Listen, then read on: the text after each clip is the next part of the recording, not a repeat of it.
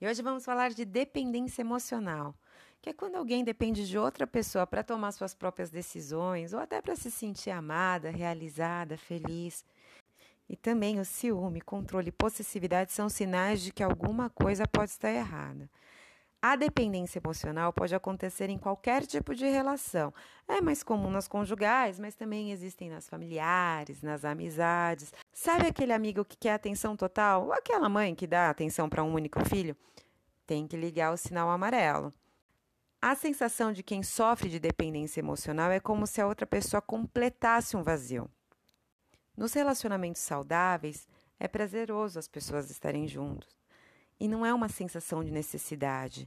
Porque se tem necessidade de tal relacionamento e afeto emocional e o comportamento aí já são características muito fortes da dependência, que geralmente é ligado ao medo do abandono, da rejeição e muito comum em pessoas que foram super protegidas na infância. A pessoa que sofre dependência emocional não tem um perfil específico, mas ela começa a demonstrar as dificuldades nas pequenas tomadas de decisões, mesmo que seja o próximo filme na TV.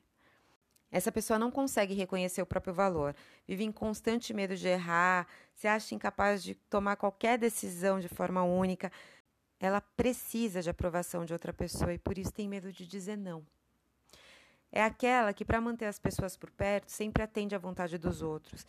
Também não se sente bem sozinha. É comum a falta de interesse em outras amizades, em outros relacionamentos. Geralmente vem cercado de um ciúme exagerado, de uma insegurança muito grande, e por isso acaba sempre saindo como possessivo.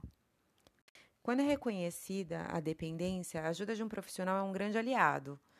E também se valorizar mais, reconhecer coisas em que ela faça de forma incrível, enxergar as virtudes, conquistas, qualidades, entender que é responsável pela sua própria felicidade e enumerar o que pode fazer sozinha. Entender que todo mundo erra e se cobrar menos. E lembrar que é a única. E ninguém sabe melhor de si do que si próprio.